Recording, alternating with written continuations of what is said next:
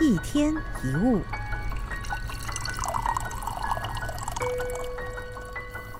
跟别人相处时，我们会附加上喜好，还有投不投缘的问题。尽可能我们都不想跟讨厌的人相处，只想跟喜欢的人来往。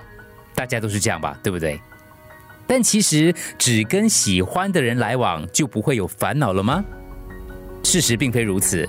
就正因为是喜欢的人，才会有烦恼。为什么他不理解我呢？之前都很理解我，为什么现在不能理解呢？正因为是喜欢的人，这样的烦恼才会更加的深刻。那么，我们内心的喜好与否，到底是从哪里来的呢？很多时候都是来自于先入为主的观念。比如说，我们过去曾经跟喜欢的人交往过，如果某个人跟那个我们喜欢的人有相似之处，我们就会喜欢他；如果某个人跟过去我们经常吵架的人相似，一定会在同样的地方讨厌那个人，或者是受到周围的闲话所左右。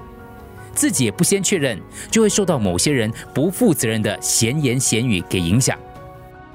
也就是说，几乎所有的喜好都在我们交往认识前就会成型了。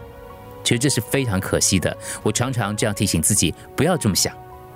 你的邻居说了某个人的坏话，最好不要跟那个人来往啊！你可能就会对这句话照单全收，避开那个人。即使你刻意的不要这么想，还是很难免都会被影响。